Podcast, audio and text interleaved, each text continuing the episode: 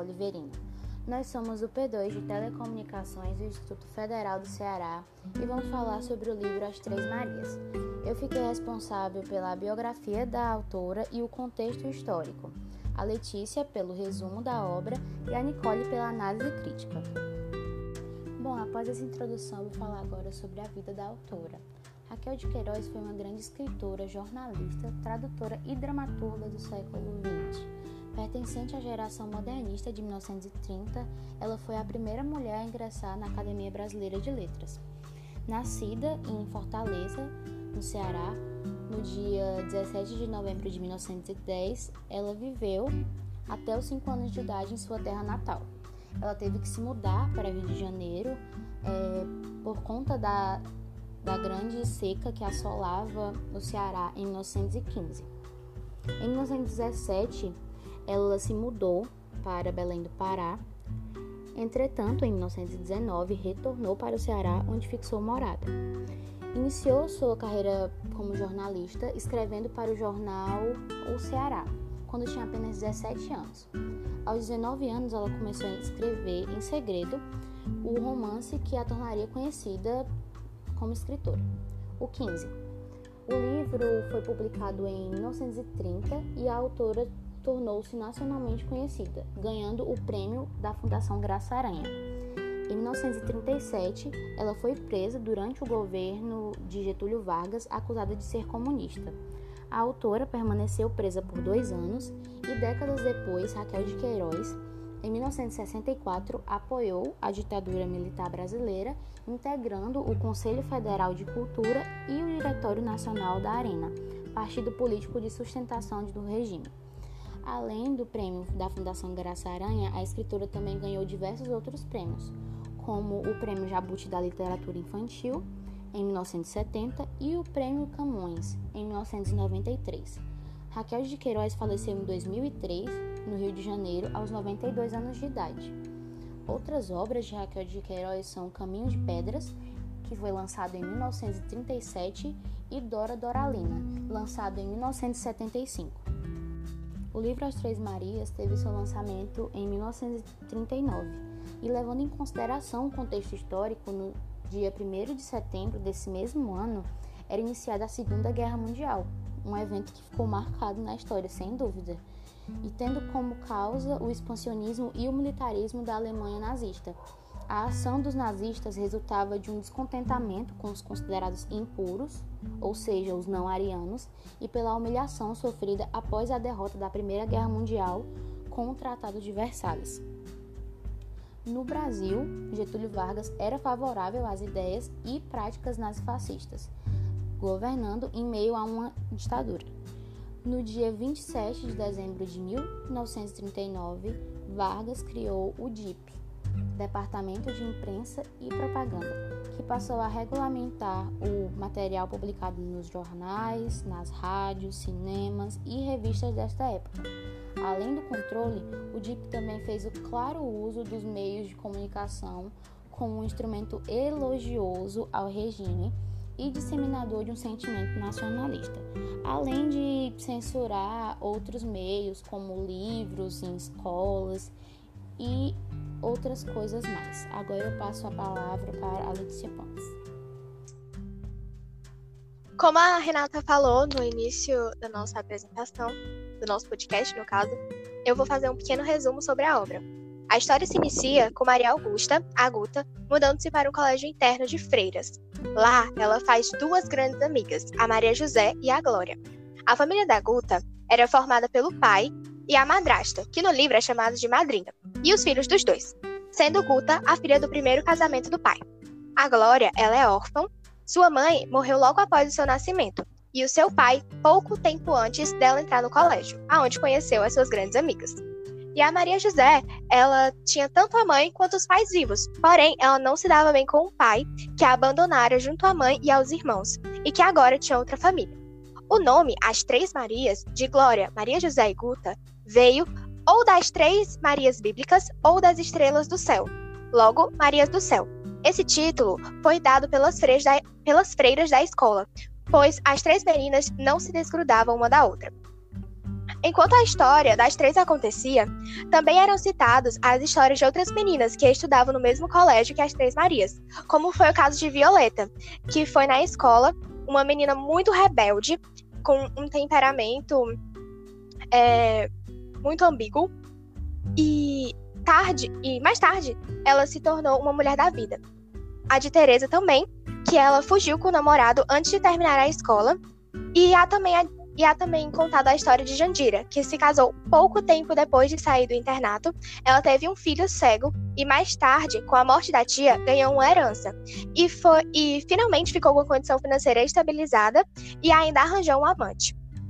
Aos 14 anos, Glória conseguiu, com a ajuda de um professor, a permissão para participar de um concerto, já que ela era violinista. Nos ensaios desse concerto, ela conheceu um rapaz estrangeiro, com quem viveu um pequeno romance. Mas não apenas ela, as outras três Marias também, pois tudo que Glória falava e sentia com relação a ele era dividido entre as três garotas. Quando terminaram a escola, Guta voltou para a casa do pai, porém, ela não gostava de lá. Por conta disso, ela mudou de cidade e foi morar com Maria José. Nessa cidade, Augusta trabalhava como datilógrafa. Pouco tempo depois de terminar a escola, é, Glória arranjou um noivo. Guta, ela teve três grandes amantes. O primeiro deles ela conheceu quando Glória e o noivo a levaram para uma apresentação. Lá, ele, lá ela notou que um homem não parava de olhar para ela. Pouco tempo depois, por um amigo em comum, ela foi apresentada a esse homem. Seu nome era Raul. Ele era velho, trabalhava como, como pintor e já havia morado em Paris, além de ser casado. No dia que conheceu Raul, ele levou Guta, Maria José e Aloísio, que foi o amigo que eles apresentaram, para seu ateliê, aonde se ofereceu para pintar o quadro de Guta, e ela aceitou. Neste meio tempo, é, para a criação, nesse meio tempo para a criação do quadro, Guta começou a ficar com Raul. Porém, após o casamento de Glória, ela percebeu que ficar com um homem casado não era exatamente o que ela queria, e começou a pensar talvez que não gostasse dele. Pouco tempo depois, Raul tentou ficar de maneira mais séria com Guta, porém ela não quis. E dessa forma, seus laços entre ela e Raul foram rompidos. O segundo amor de Guta surgiu pouco depois do seu rompimento com Raul. Ele era Aloísio, e ela só descobriu o sentimento dele próximo à sua morte, causada por um suicídio com êxito. Após a morte, Guta ficou muito incomodada, pois todos achavam que ela era a causa do suicídio da Luísio e queriam vê-la aos prantos pela morte do seu suposto admirador. Por causa disso, ela resolve viajar para o Rio de Janeiro e lá encontra o seu terceiro amor. Isaac é o homem que ocupa o lugar do terceiro amor de Guta. Ele é um estrangeiro e médico. Eles passam vários momentos juntos, e por conta disso, ela fica com medo de ter engravidado. Ao voltar para sua cidade, Maria José a leva para um parque de diversões. E lá ela passa muito mal. No dia seguinte, ela percebe o que lhe acontecera. Ela tinha, sobre... ela tinha sofrido um aborto espontâneo.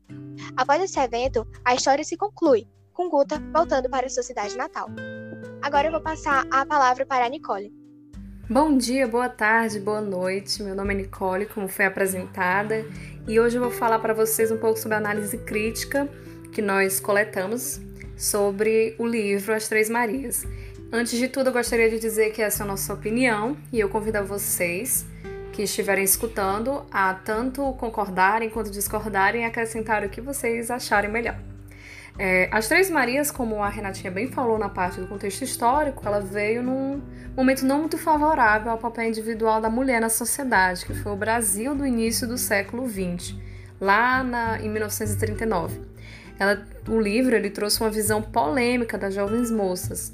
A Maria Augusta, ou a Gota, que foi inspirada na própria Raquel de Queiroz, ela tem a sua história contada em primeira pessoa. E nela, como bem dito, ela conta sobre sua jornada de descobrimento na puberdade e a jornada também de suas amigas, a Maria José e a Glória, que junto a ela trazem costumes um tanto quanto fora de personagem ao modelo da época. Ao longo do livro, nós encontramos vários pontos secundários que podem ser destacados, desde a figura dos professores, que eram tratados como vedetas máximas por seus alunos, ou seja, uma figura mística que trazia curiosidade, desde a orfandade, que era algo comum no internato, mas tinha um tamanho tabu. As órfãs, pobres, elas aprendiam no convento a penar como tais, perpetuando a pobreza. E ambos esses pontos, tanto os professores, essa figura do professor, quanto a orfandade, eles atuam em uma variável comum, que é a inocência e a vulnerabilidade das crianças que ali residiam. E você vê isso claramente quando no livro se cita uma criança acidentalmente lendo sobre o fronte e as trincheiras. No contexto da Segunda Guerra Mundial aqui no Brasil, pouco ou nada se dizia ou ao menos se sabia do lado sujo e obscuro da mesma. Esta santa ignorância ela teria obviamente sendo repassada às crianças. A Guta cresceu e os chamados sociais cresciam com ela. Ao seu redor, figuras da infância lentamente tornavam-se o oposto do esperado por ela e pela sociedade que a cercava. Jandira é um exemplo, é um personagem secundário, até citado pela Letícia no resumo, ainda jovem julgada como mulher do mundo, constantemente pedida a botar-se em seu lugar. Ela se casou, e o casamento, oposto às crenças populares, não a consertara. Jandira encontrou-se um casamento forçado com alcoólatra e um filho parcialmente cego. Esta quebra de expectativas ela é uma constante durante todo o livro. A Guta ela desprendeu-se da religião ainda moça, embora tenha passado a vida toda ao redor do convento e dos sacramentos das freiras, e pousava como uma jovem sedenta por liberdade. E essa liberdade despreparada, que foi endossada por sua imaturidade, levara Guta a diversos tropeços amorosos. Como bem dito pela Letícia, ela teve três, né? Ainda um tema atual, a procura de Guta por um amor baseado em proteção reflete o que tantas jovens experimentam ao refletir seus instintos maternos e carência emocional em seus relacionamentos amorosos. A Guta ela procurou em Raul algo que procurava depois de tantos anos com a ausência da figura paterna, e ela achou conforto momentâneo nisto. Com o Isaac, que foi o terceiro amor de Guta, nós vemos ela mudando sua busca por independência financeira responsável por seu espírito aventureiro, para uma busca de um companheiro que a amasse profundamente.